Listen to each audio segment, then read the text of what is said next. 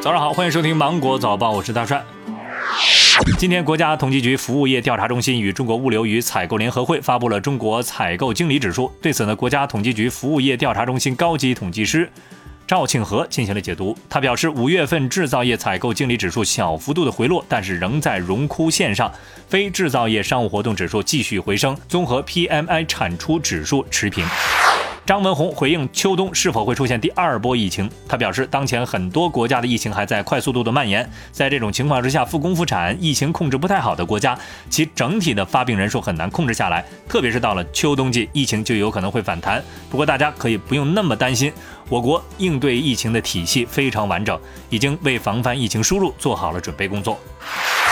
五月三十一号十六点五十三分，我国在酒泉卫星发射中心用长征二号丁运载火箭成功的将高分九号零二星和德四号卫星送入到预定轨道，发射获得圆满成功。中国疾病预防控制中心发布了二零一九中国中学生烟草调查结果。数据显示，初中学生电子烟的使用率显著上升，初中学生听说过电子烟的比例从二零一四年的百分之四十五上升至二零一九年的百分之六十九点九。现在电子烟的使用率从二零一四年的百分之一点二上升至二零一九年的百分之二点七。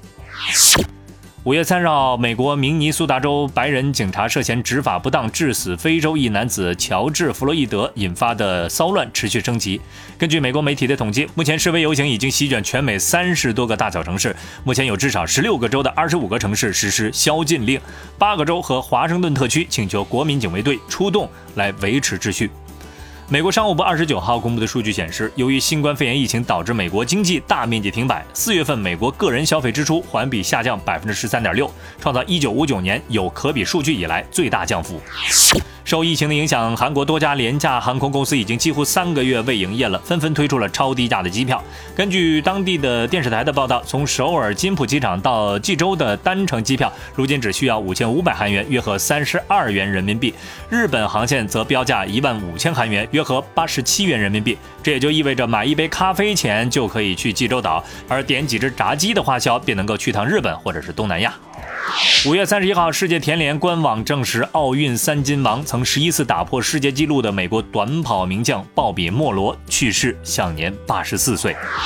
福布斯杂志发布运动员在二零一九年六月到二零二零年六月的收入排行榜，费德勒以一点零六亿美元登顶，C 罗、梅西分别以一百万和两百万美元的差距位列第二、三位。柳叶刀刊发的一篇涉及一百二十万人的研究，分析了不同的运动对精神和身体健康的影响程度。结果就发现呢，对身体来说呢，收益最高的是挥拍类的运动啊，它能够降低百分之四十七的全因死亡率，指所有死因的死亡率。其次是游泳和有氧运动，分别能够降低百分之二十八和百分之二十七的全因死亡率。锻炼时间并不是越久越好，最佳时长在四十五到六十分钟之间，一周有三到五天来运动就可以了。好了，以上就是今天新闻的全部内容了。我是经九五电台的大帅，祝你度过美好的一天，拜拜。